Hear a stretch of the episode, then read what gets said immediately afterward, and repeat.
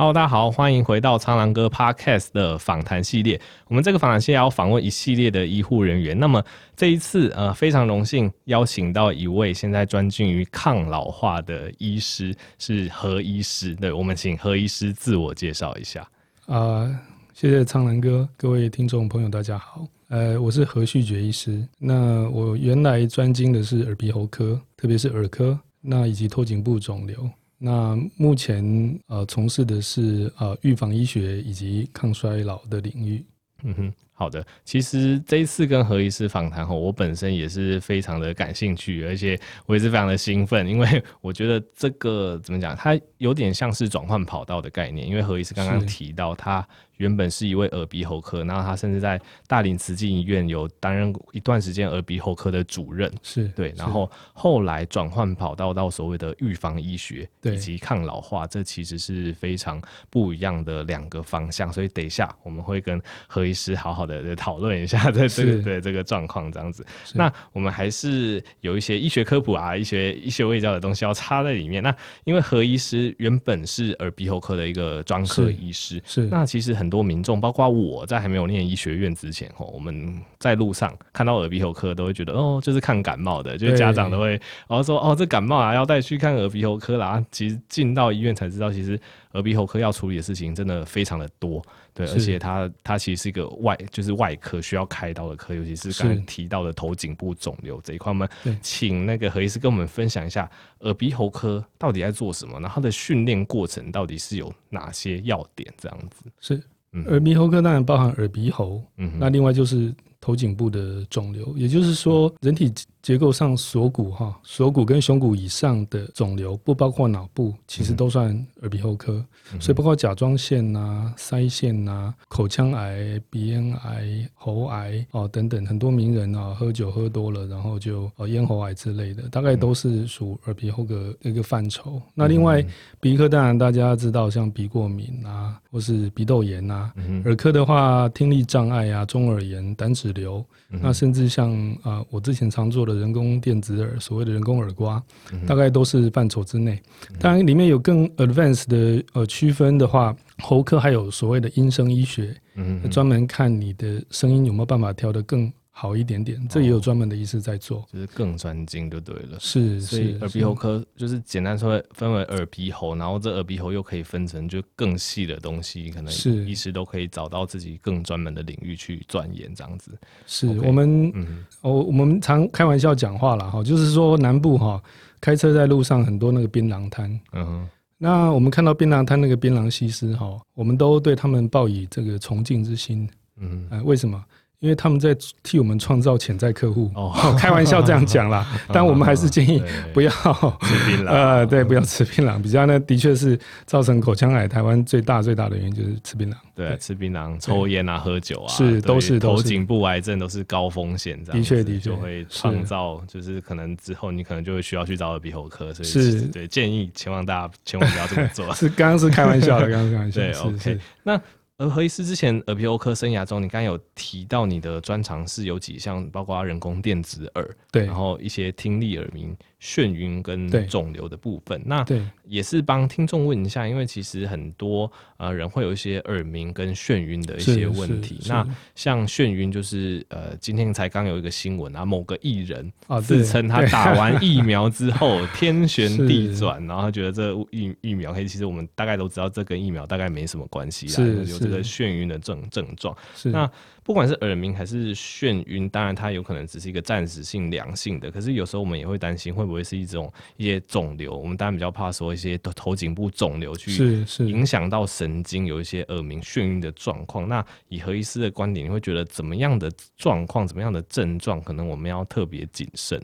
是没错，耳鸣眩晕最怕最怕的就是肿瘤，嗯哼，或甚至有可能是中风。都有可能哦，哦，就是颅内的出血、颅内肿瘤、颅内的这个缺血都有可能，所以必须要去做一些鉴别诊断。嗯、哼那通常啦，双侧性的耳鸣，两侧同时发生的多半跟肿瘤比较没有关系。嗯、哼多半要单侧性的呃关系大一点。了解。对，所以如果单侧性的耳鸣，然后它持续越来越大声，嗯啊，这个要小心，最好还是找专家做个检查比较好。嗯哼。那另外，眩晕是肿瘤引发的几率其实是没那么高，比较低。嗯。眩晕反而要多考虑说。呃，要鉴别诊断是小脑内的出血、小脑内的中风、嗯，脑干的中风，以及所谓的常见、好、哦、常常听到的梅尼尔症这一类，嗯、或是说呃耳石脱位症、嗯，耳石脱位跟梅尼尔症多半都是比较没有太严重，它多半会自限性一一阵呃就会好，或是服用一些药物就会保守性治疗就会好。但是如果是像小脑中风或是脑干的缺血、中风、出血这一类的，那也得小心。它通常的特性是，呃，假如你在床上待二十四小时，甚至到三十六个小时，你还下不了床，嗯，还是晕到下不了床，那最好还是不能轻忽。哦，就可能比较怕不是良性的问题，可能会偏比较恶性，比较有嘿比较有风险性的问题。那如果说晕一下就会好的，大部分是还好，当然还得看他的病程。病程如果在你休息之后。就会好的，嗯，或是睡一觉就比较好的，多半不要紧。了解，你怎么睡都不会好的，那还是要找专家做一下鉴别诊断比较好。OK，所以刚刚何医师提到两个重点，耳鸣的部分，如果是双侧，通常可能比较偏良性，对，但如果单侧的话，其实又越来越严重，这个可能就要去思考说有没有一些比较恶性化的可能。是是，那眩晕就是我们可以依靠说休息后有没有缓解，那持续的时间来看所谓，它。它它的严重程度是怎么样？如果真的是都没有缓解的话，那大家尽量还是要去找医生检查。是是，okay, 我觉得这这算是非常简单去判别的线索，就是提供给各位听众这样子。那何医师可不可以跟我跟我们分享之前的耳鼻喉科生涯？你主要是在处理哪些的病人？因为刚刚看到你有蛮多专长的，包括人工电子耳，然后有一些耳鸣、眩晕跟头颈部肿瘤。你是有在开刀，然后有也有在做一些。因为上次听李主任说，这个何医师开刀开的也不错。谢谢，对对对，就是请何何医师跟我们分享一下，就耳鼻喉科那个时候职业的一个状况。然后我们接下来就要跳脱耳鼻喉科来探讨，哎，为什么会转向抗理抗老化这个领域？是。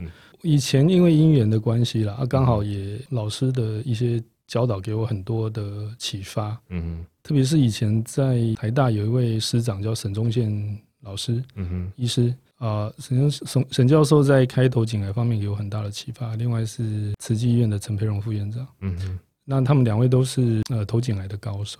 嗯、那所以说，后来我呃，我跟我们合作的 team 这样开过，呃，头颈癌应该应该应该是超过一千例。当然，我们面对的其实说实话，呃，所有癌症哈，头颈癌是最痛苦的。哦，对，要重建还是是指品质方生活品质方面，还是开刀的过程方面？呃，病人病人最痛苦，但医师来讲，我们。嗯能够完成一个手术，其实是我们是有看到病人好，就是一个很大的成就感。嗯，没错。但是对病人来讲，哈，我们我们以前有一位呃加医科的同事做 hospice 啊，安宁安宁的，对，他就说一句话，他也是开玩笑，他说家邻家后哈，卖家有头颈癌。嗯啊，跟大家解释为什么？因为假设今天呃得到病人得到是肝癌、胃癌，嗯哼，你的外表不会有任何改变，对，你会痛。你需要吗啡，这是真的。就就我们我们就直接用末期来讲，不要讲一二三期了哈。一二三期那种当然就是啊、呃，你你赶快治疗就是好的几率还是都很大。嗯嗯。以现在的医疗来讲，那以头颈癌来讲，你可能不用到四三四期，你可能到一二期哈，开刀然后去补补皮瓣，你的外观就改变了。嗯嗯嗯。外观改变对一个人的自尊心是很大的打击。嗯。就本来帅的，本来美的。变成不帅不美，嗯，然后甚至因为假设肿瘤长在口腔，嗯，有时候吃东西还会漏口水，对，然后喉咙如果发生吞咽的困难，又插鼻管，嗯嗯，那所以然然后因为口腔里面呢本来就有很多的细菌，嗯，口腔又是食物的第一个呃进入身体的闸口，嗯哼，所以其实头颈癌的病人手术了哈，很容易有一些味道。这些味道虽然有时候我们可以一些特殊的状状况去做处理，但终究会造成患者个人以及照顾者的啊一些一些不适感，这个大概是呃避免不了的。再来，我们全身上下呢，那个痛觉神经的密度高的地方，头颈部还是占非常大。像舌头是一个很敏感，它不只是味觉，它里面的痛觉神经非常非常敏感，所以。呃，如果一旦是头颈癌的末期的话，那个病人不管是自尊心、生活品质、面对痛苦，其实都非常非常的高，非常的难过。嗯，所以我们的同事还会说 啊、呃，开玩笑，哇，这个嘉玲、嘉红、麦嘉迪的头颈癌，嗯，就是大概是在他在安宁病房呃观察到的，也的确是这个样子。嗯，对。所以何医师的呃，在耳鼻喉科生涯的职业经验，就是虽然说处理了可能上千例的头颈部的这些患者，但是也是有深刻感受到，虽然说可能不管他有没有被治好，可能对他的不管是外貌或是生活品质都会造成。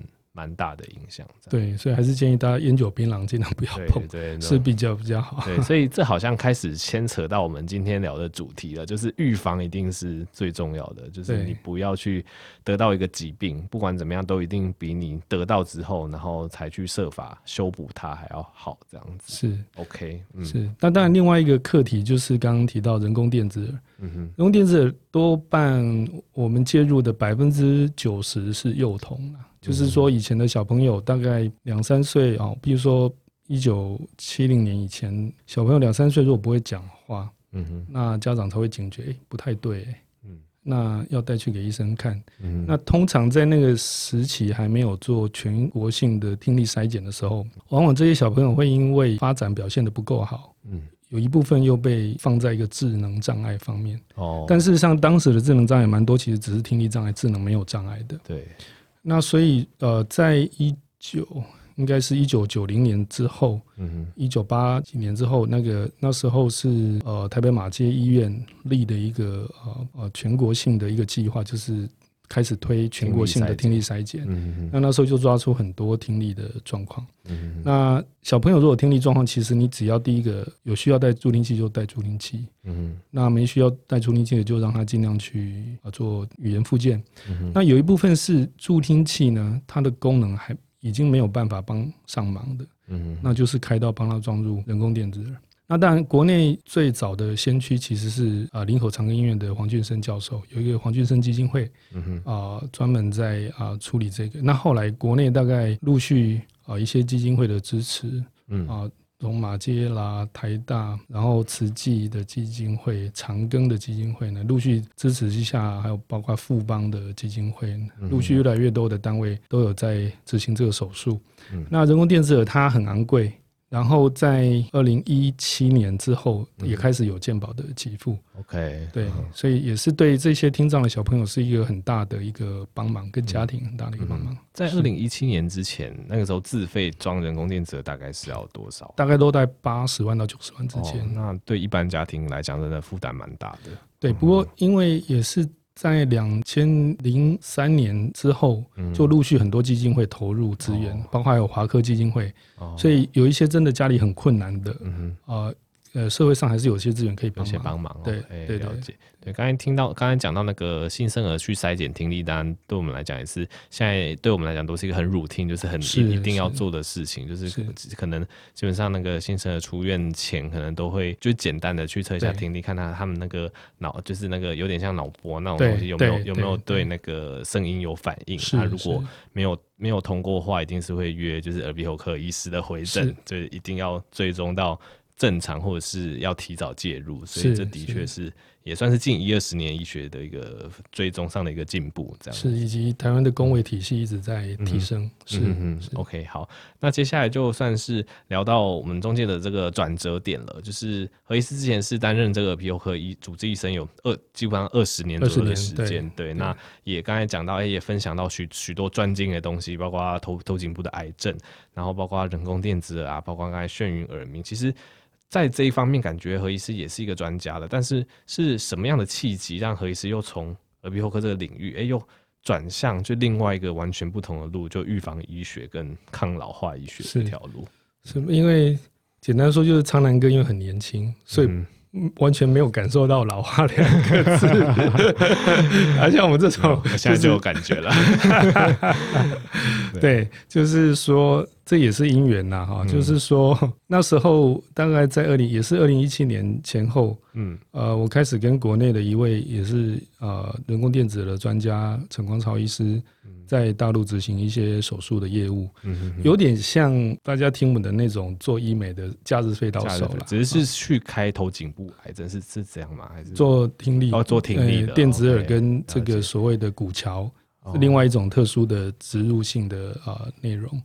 嗯哼，那那时候我们都是礼拜五去，然后飞过去大陆，礼拜一回来台湾，就是俗称什么假日飞，就是很很典型，很典型，对对对。那中间没有每个礼拜啦，有时候两周去一次等等，或三周去一次。嗯、那中间有时候有空的时候，刚好我另外一个一个呃老同学，他他们呃在台北从事已经二十几年这种啊、呃、所谓的抗衰老的的内容的的业务，所以就。诶，邀请我说有空要不要上来参观一下？嗯，那所以我就有时候那时候礼拜一没有去大陆的时候，我就也来台北这边去当那个高年级实习生，哈，当 intern 这样子，从二零一七年到二零一九年，大概就是这样子持续持续两两年。嗯，那后来因为刚刚好大陆的业务。呃，比较紧缩，因为很多大环境，甚至某一些是政治方面的因素，嗯哼，比较紧缩。那后来这边我工作的单位安发诊所刚好他们有扩张业务的需求，需要一个人，然后问我，哦、那我就、哦、嗯好，那就那就我觉得这领域也挺有趣的，所以我就我就过来这样子，嗯哼，是。所以你从呃耳鼻喉科领域转到这一个方面，算是。所以现在就是几乎没有在碰耳鼻喉那一方面嘛，现在就是全全入全心投入这一方面，还是其实目前是两块的业务都还有在经营。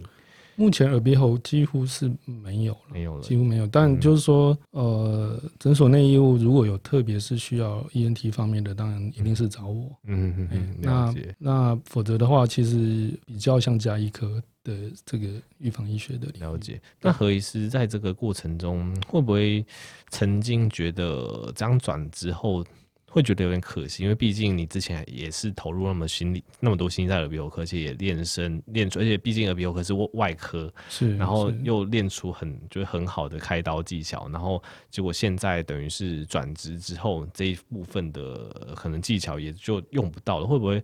曾几何时会觉得哎、欸，有有一点点可惜，还是你觉得哎、欸，其实这些都是人生的探索，都都没有关系。是，嗯、呃，我我举另外的例子哈，我我在当主管的期间，我的下属的这个住院医师，嗯哼，他们是念电机系或电机研究所的，就有两位。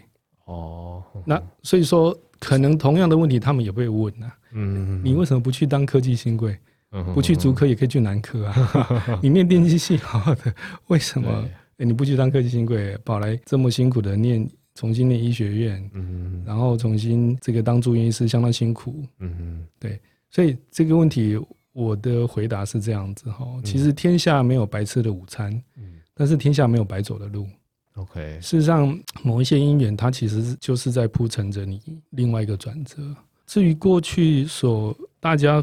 客观上会觉得累积了一些什么？那我认为最宝贵的是累积的是跟不管是病人或是家属这种互动的一些一些一些过程啦。我觉得那是在行医生涯中是非常可贵的。嗯，尤其是呃，像头颈癌的话，哦，我们也是呃开玩笑的说啊，头颈癌的病人哈，开刀的医师在这个世界上有可能比病人来的久一些些。嗯，哦，因为病人可能是癌症嘛，哈。OK。好，人工电子也是相反。嗯哼，人工电子我们开百分之九十小朋友，三岁、两岁、一岁的都有在开。嗯哼哼，所以在这个世界上，这个从现在算起，这些小朋友在这个世界上呢，可能比我们还要久。嗯哼哼，所以那种是一种很长期的一个联系。对，所以纵使我现在已经比较没有在呃耳鼻喉科的领域，但是也是常常有。呃，一些老朋友、老病人也想会用一些通讯软体跟我一些做一些互动，嗯哼，那我当然也是乐意在呃能帮得上忙的地方跟他们做一些讨论，这样子。了解，是。所以以你的观点，就是以前走过的路，它都是对你现在的一个建立，就是对，就是以前不管是累积的那些人脉、病人，然后学到的那些技巧，就算你现在可能某一部分你用不到了，但是以前的东西它还是都留下来，变成你目前的一部分，这样子。是 OK，了解。那想要请何医师跟我们分享一下，因为其实目前的正规医学教育其实很少在提抗老化或是预防医学这一块。那想要请何医师跟我们分享一下目前抗衰老的一个最新研究，然后还有目前你服务的安法这个单位，它有提供怎么样的一个抗老化的一个疗程？因为老师说，这个我真的没有什么概念，就是我们这种在医学院就学教科书、学治病的，其实真的对这方面没有什么概念。这样子是，嗯。抗老化的研究，呃，其实不不是在近几年，那早在二十世纪初，或甚至更远古哈。你你说从 呃从吕洞宾的时代，嗯，他写过一本特殊的书叫《太乙金花要略》等等，啊，包括道家、包括佛家、包括瑜伽等等很多的派别，从很远古时代就在探讨所谓的抗衰老，嗯，longevity 这个这个课题，嗯。那就研究来讲，我先举上个世纪啊，应该是一九六几年，有一位学者叫海弗利克，海弗利克，嗯，海弗利克他是用数学模型，嗯，他把我们细胞的这种有丝分裂，呃，去做数学演算，嗯，他演算出，他用数学模型演算出人类其实最长可以活到一百二十岁。它是用数学演算法演算，用有丝分裂，它可以分裂到的最极限，中间又不产生癌症等等情况下的极限，这是 Hayflick limit，就有名的叫 Hayflick limit。不过很可惜，他没有得到诺贝尔医学奖。嗯，但是他是我这方面的一个先驱。感觉这个预测蛮准的，现在的一个观点看是是蛮准的。是，然后到了二十一世纪之后就有在研究，到了二零，对不起我。不记得很精确的年份，可能是二零零五、二零零六，有三位美国的学者，一个是哈佛，一个是南加大，还有一位可能是伯克莱，他们得到诺贝尔医学奖。他们研究的一个东西叫 telomere，哦，这个苍蓝鸽应该很清楚。端粒就是在我们的染色体的最末端有一个一直重复序列的一个 DNA 的序列，然后这个端粒的长短可以预测小老鼠它未来的 lifespan，它的生活的长短，所以。它提示我们一件事情：如果你可以有任何的方法让端粒延长，或是让端粒不缩短，那你就有可能达到抗老化，嗯，或是长寿的目的。那另外呢，还有其实还有很多啦哈，有一些研究是涉及到，譬如说我们 DNA 的甲基化，它的多多寡，以及我们身体的一些呃糖化中产物，所谓的 advanced。Glycated 啊 end product，嗯哼，那其中一个最重要、大家广为人知的指标就是 HbA1c，嗯，预测糖尿病的一个一个指标，它代表说糖化血色素代表说我们的血球被糖去粘着、被粘着的那个比例是几 percent，嗯哼，我们一般定义六或六点五以上算糖尿病，对，它也是被认为一个是重要的老化指标，所以糖化也是一个。嗯哼，那另外呃一个近过去十到十五年很夯的一个叫立腺体啊，mitochondria。嗯哼，呃立腺体这要提岔开另外一个故事，叫做马格利斯共生理论。马格利斯他是一个我我如果没记错是麻州大学的一位教授。嗯哼，他提出的其实假设，他没有办法用任何实验去证明，但是很有趣，就是说真核生物呢原来是有 DNA，真核生物的 DNA 就是像我们一样双股螺旋。对。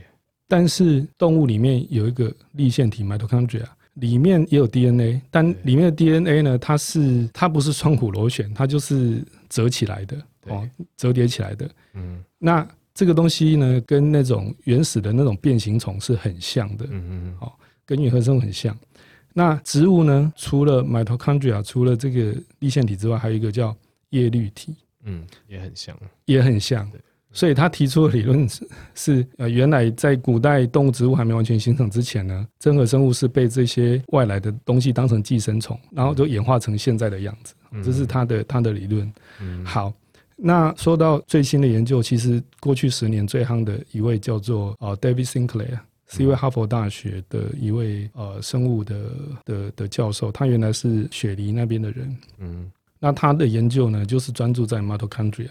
这一类，以及一些所谓的 sirtuin gene，呃，一些能够防止癌化、能够防止老化的基因，如何去开启它的开关？嗯嗯嗯。那所以它它也启发了另外一个，就是说现在有一些部分，或许大家听过一个叫 NMN 的东西啊，有些卖健康食品会卖这个东西。嗯。那认为这个 NMN 它是跟我们的体内一个叫 NAD plus 嗯，它是跟我们的 ATP 产生 ATP 在立腺体产生 ATP 的过程里面很重要的东西叫 NAD plus。嗯，那它呃是专门做这方面的研究，嗯、大概比较比较最新的大概大概是这些。嗯哼，那何医师这样听起来，呃，算是几个面向，包括刚才讲的端粒，对，端粒的长度，然后立腺体的研究，然后又刚才讲到这些 NA NAD 这样子，那那这些东西。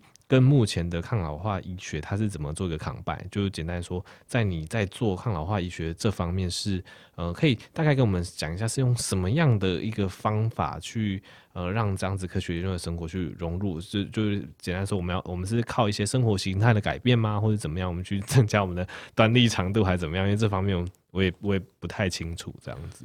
是，呃，事实上，当然，刚刚苍蓝哥提到，我们的学院派的教学里面不包含这个。对，就我们医学院不太会学这种东西。对，对，但事实 上，这个在不管欧洲或美国都有这个医学会，抗衰老医学会，A A4M。嗯哼。就是嗯嗯，像是 American Anti-Aging Medicine 哦，类似这样子，哦、有有好好多个，国内也有啦，嗯、国内有两三个。嗯、那好，那临床上该如何应用？其实我们身体里面最主要的跟健康有关的一个是荷尔蒙。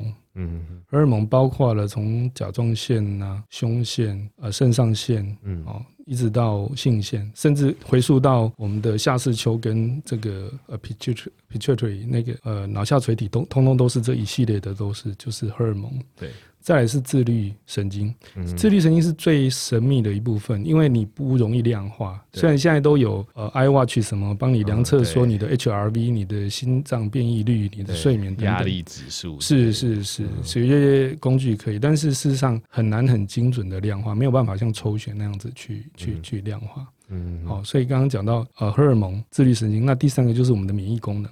免疫是一个我们很重要的一个功能，对付外来的一些压力或是感染等等，甚至癌症等等。好，这是在体内的。那行诸于外，不外乎三件事，哪三件呢？一个是饮食，或是营养。对，因为现在的呃饮食，第一个你不要说。很多的加工食品，就连假设你买的是有机农产品，或是特别贵、特别好的奶制品，或是什么的，whatever，它的种植方式你没有亲眼看到过。嗯，你的食品从工厂出来，包装很漂亮，它过程有没有添加什么，你没看到过。对，嘿，那家禽家畜的饲养方式，它用的饲料是什么，你也不知道，它有没有添加什么，你完全不知道。对。所以事实上，我们是常常暴露在饮食的风险当中。嗯，中间有没有缺什么也不知道。因为理论上，像稻米的话，在长江以北的稻米，嗯，大概一年一收。嗯，那台湾的稻米是一年三收。那一年三收代表说土地没有获得休息了。我不是批评台湾的农业，但是这是事实。嗯，所以当我们吃黄土高原的稻米，说实话啦，我必须实话说，比吃台湾稻米来的香。因为那边是一年一收，嗯，那土地里面的一些它在被冰雪覆盖过的一些微量元素是比较丰富的，不像我们一年三收的稻米，所以这是一个目前面对的问题。这饮食方面，你的营养够不够呢？那你营养有没有办法提供你足够的抵抗力、抗氧化力等等？那第二个是运动，嗯，运动又是一个很大很大的课题，对，但粗略的分，你可以分成是阻力型的运动，健身房运动，耐力型的运动。有氧，另外一个是伸展，嗯，哦，伸展类的像瑜伽、太极或是拉筋这一类的，嗯，那运动是很重要的，我想这大家也也都知道，只是大家不一定有时间，对，很规律的去正视它，这样。正视它，对。第三个一个重要是睡眠，嗯，好，所以行之于外就是饮食或是营养，啊，这一个课题，在一个课题是运动，嗯，再课题是睡眠，嗯，啊，睡眠之所以重要，是我们。白天不管身体受了伤，心理受了伤，都是靠睡眠在做修复的。对，这一次前几个礼拜不是那个川普总统得到这个 COVID COVID nineteen，对，那他的主治医师有在媒体上公布他给川普的处方嘛？哈，他给他的处方就是呃免疫蛋白球啦、锌啊，另外维生素 D，还有一个东西叫 melatonin 哦，褪黑素，嗯啊，所以。Vitamin D，当然这个最近很多，包括国内的许多医师专家也都非常推崇，这是事实。维生素 D 现在的人极度缺乏。嗯，那褪黑素呢？它就是确保我们夜间足够的睡眠，特别是年纪越大之后，褪黑激素会逐渐下降。对，夜间足够的睡眠才让我们身体去做足够的修复。嗯，我想。我们必须很务实的去看待这样的情况，了解。是，所以这样子同整起来，就是在预防，不管是抗老，应该应该说抗老化化医学跟预防医学可以合在一起谈吧，因为就是抗老化其实也是在预防老化，预防某些疾病，所以所以在。这样的一个领域里面，而且这样子的人，我们就不能称他为患者，因为他不一定是有病的人，对，对，可以就是就是帮助这一群需要这样的人，就可能是做一些，就是说外在的调整，像饮食、运动跟睡眠，对，然后内在我们可以去监测的是像刚才讲到的荷尔蒙，对对，然后还有就自律神经这一部分，所以等于是有外在我们可以去安排，呃，安排大家可以。促进就是可以让他们进步的事情，然后又可以有一个监测的指标，所以这样听起来服务的一个范围大概是这样子，对不对？对，但也会，我们也会就是说该有的健康检查哦。哦，那刚刚讲的抽血能够测到的。所有你能够测的都要尽量去测测到一些微量元素，看有缺缺什么这样子。对对对，OK OK，这样子这样子听完何医师解释，有有比较了解整个抗老化医学跟预防医学在做什么。不然不然，因为这也是牵扯到我们可能等下会聊的下一个议题。因为老实说，刚刚讲到抗老化、预防医学这个，在我们医学院的正规课程里面，真的是几乎没有再被提到，因为。现在的医学院医学系的课程，大部分都着重在你遇到一个病，你要怎么去治疗它。对，我们要学癌症的治疗。那像刚刚有学到很多头颈部肿瘤嘛，我们就要开刀，然后电疗要化疗，对，都是在学这种遇到疾病的时候，医生该做什么处理。但正规医学教育现在，老师我不知道外国怎么样，老实说，台湾的医学教育真的对抗老化跟预防这一块没有什么琢磨。何医师对这件事有没有什么看法？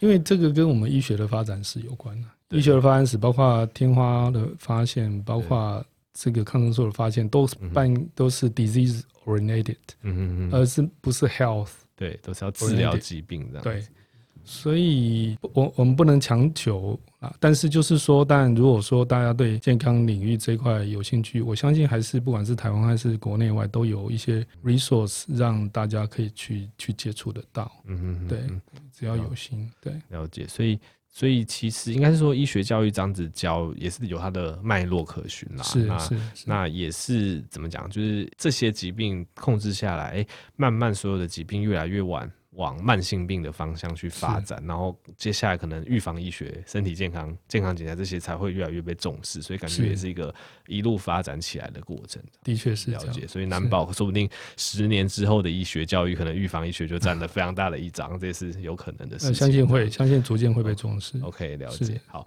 那。那接下来，因为呃，在医疗这个市场上，不管是何医师之前是担任耳鼻喉医生，要有很多外科手术的刀，那现在比较转向走预防医学的这部分，那你有没有遇到一些比较让你印象深刻，特别是譬如说一些医疗纠纷，是或是有遇遇到一些，因为毕竟一些因为自嗯怎么讲，就是预防医学可能大部分还是自现在还是自费的一个趋势嘛，会不会遇到一些可能？呃，我们觉得 OK 啊，你觉得哎、欸，怎么就是尽心尽力为你处理，你还是啊、呃、有一些不满的地方，然后让你印象非常深刻，有一些 case 可以跟大家分享一下。是啊，当然有，我想每一位呃比较资深的医师哦，一定多少都遇到过。嗯哼哼。那但每一个 case 都是给自己当头棒喝啦，嗯、说实话。嗯哼。因为很多的所谓的纠纷，或是不过我我必须说我蛮幸运的，我至少没有因为医纠去去去上过法院。哦，但是有没有遇到医纠？是老实讲有啦。那个啊、呃，那个家属气冲冲带着立委啊什么就冲进来医院啊，冲进院长室，然后就院长室哎、欸、来过来坐一下啊，这个 喝个咖啡，这都我想比较资深的医师大概多少都会遇到过。嗯，不过如果回想起来，其实大部分。还是沟通不足，尤其事先的沟通不足，或是说多半呃家属会有这种反应，多半他们觉得有点被背叛。嗯哼哼，那那种背叛其实是因为他们原来对于你信任很高，你或许让他觉得说，嗯，这个开了刀之后呢，一切美好，一切亮丽，我病痛都解决，然后他可以回归到非常快乐的生活。嗯哼。如果让他们有这种期待，万一期待落空了，那就是会发生这种这种情况。了解。那像我们处理过很多末期的这个患患者哈，嗯，后来也不得不有时候得要啊让他们去从事安宁医疗的这些家属也从来没有说有什么样的啊不满或怎么样。那重点就是在于说，现在大家都在讲这个共同决定嘛，哈，嗯，共同叫 share decision making，嗯哼。之所以会出现这个，就是希望说医病之间的沟通能够更多，嗯，然后决定权尽量让病人及家属决定，而不要说医师就一句话很武断，你这样一定比较好，嗯嗯嗯，除非说家属很诚恳的这样问你，那你就说，嗯，如果你是我是你，如果你是我的家属，我认为我会接受这样的，你可以这么说，但是决定权最好还是在在家属手上，而且避免让他们有太。太过不切实际的期待了，有时候是你无心的，你也不是要刻意画出美好的梦想，但是，但是有时候就是需要多一些的这个细心。嗯，所以你要说病人是 OK，多半他们一开始也不是不是 OK，多半是他们觉得。有的或许第一次来看诊，你觉得哦，他怎么态度这样子 很 OK，嗯嗯，但很可能是他过去他有一种被背叛的感感受，一开始就有防卫心了。对对，防卫性很高，所以他来看你的时候，他也是一样认为你可能要背叛我，你可能欺骗我这样子。嗯嗯嗯，所以我觉得很重要的一块是沟通啊。当然，现在我想医学课程里面有越来越多放进沟通的这个，包括从住院医师从 PGY。都有把这个去着重，我想这是非常好的一件事情。嗯嗯，因为真的是沟通。那就算你遇到了很压力很大的纠纷，你很诚意的跟跟对方去做沟通的话，就要有点耐性去磨啦，要有有点耐心去磨。有时候那种不安的情绪会需要一点时间。嗯，当然，呃，上次我们这个跟阿金医师。他讲到那个叫做呃加州来的女儿那种，呃叫远方孝子哈，嗯这个也是要一开始你就要试图去处理的问题。嗯嗯嗯。所以我通常在需要做一个重大手术或决定的时候，我都会说，你的家人、任何亲戚朋友，嗯，有比较 close 有往来的，最好都一起来听我解释，嗯再做决定。嗯，我不要说，因为有的家属很热心，他认为他是经济能力最好出钱的人，嗯，我决定就好。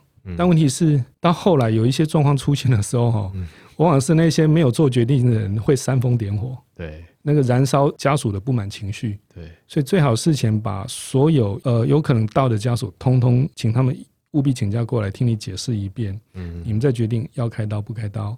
要治疗不治疗？嗯，那你们可以做抉择。你们想做第二意见的咨询没关系。嗯，我们的光碟片让你 copy，啊，你去找你更信任的医师去做 copy，呃，去去做讨论都没有关系。嗯，我想这才是我我这是我心目中觉得啊，在医学尽量去执行的一个一个观念。嗯，是。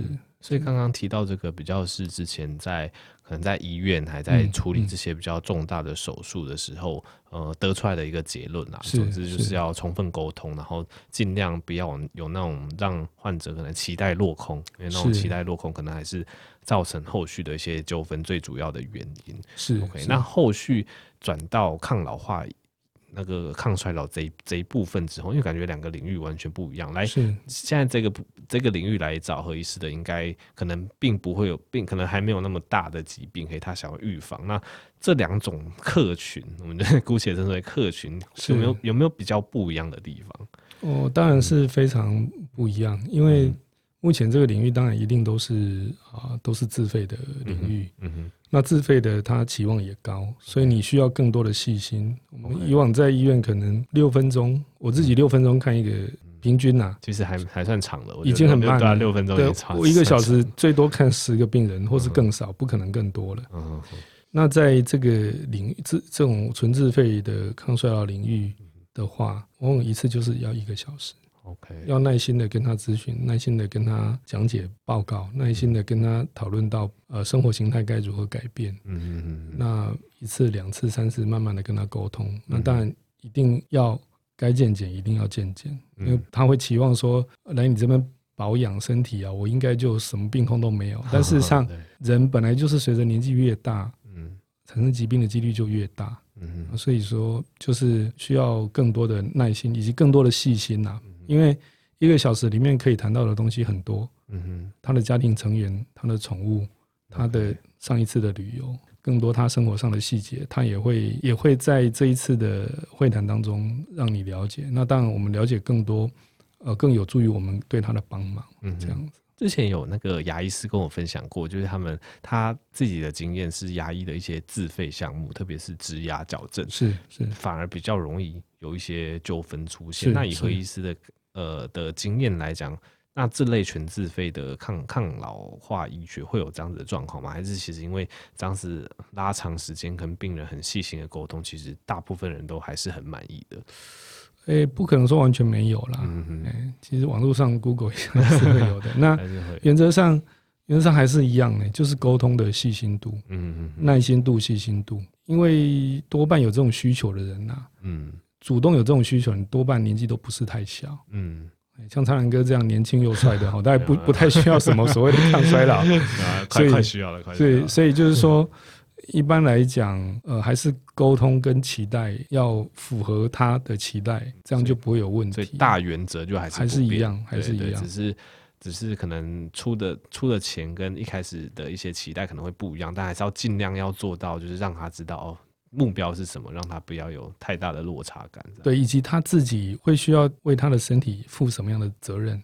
因为那个不是医师说给你一点营养素，呃，给你几颗药就一切 OK，也绝对不是这样啊。对，因为刚刚提到过，饮食、运动跟睡眠三项都很重要，嗯哼，所以这这方面也是需要呃用一些技巧引导他去有一些警觉性，这样子。OK，是好。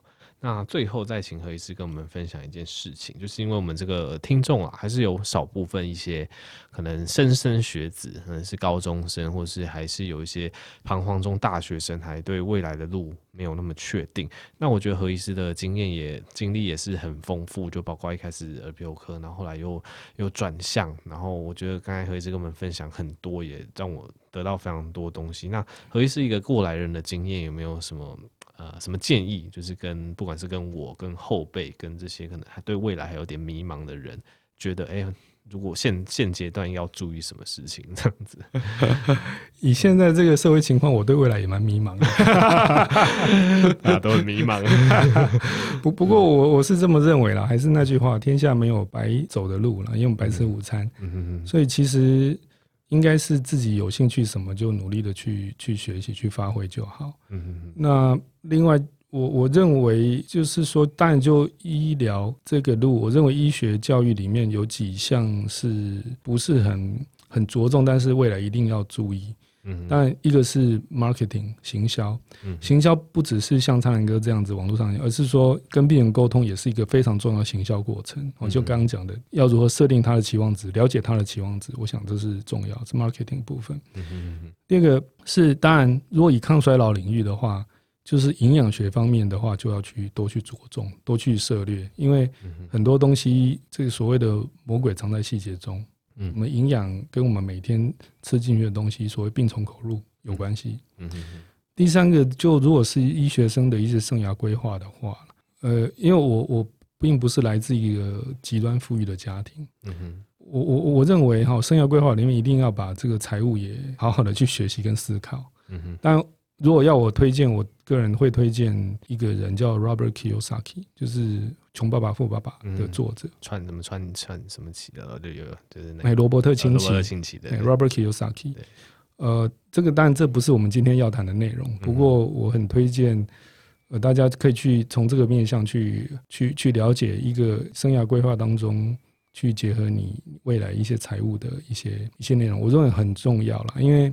终究你还是需要财务支持，你才能够建立一个自己呃良好的家庭，包括自己身心灵的一个平衡。嗯哼哼，大概是这样。OK，好的，那这一次非常谢谢何旭觉医师的分享，谢谢谢谢。每次听就是来宾分享都觉得学到非常多东西。对，那那今天何医师也跟大家分享，就是除了他在耳鼻喉科那个时候的一些故事，那其实也带给大家很多现在。所谓的抗衰老，然后预防医学的概念，这些大家未来都可以着重，因为这可能就是未来每个人寻求的健康，它会变成一个显学。对，如果对，如果你要追求这些健健康，记得就刚刚讲的什么运动啊、饮食、睡眠这些，再配合一些，比如说呃定期的身体检查，然后去看一下你一些微量元素等等，这些都是一些我觉得对于未来健康追求是非常重要的概念。好，那我们这期节目的尾声就到这边。那喜欢更多访谈节目，记得继续追踪苍狼哥 Podcast。那我们今天就谢谢何医师，谢谢，谢谢苍蓝鸽，谢谢，谢谢。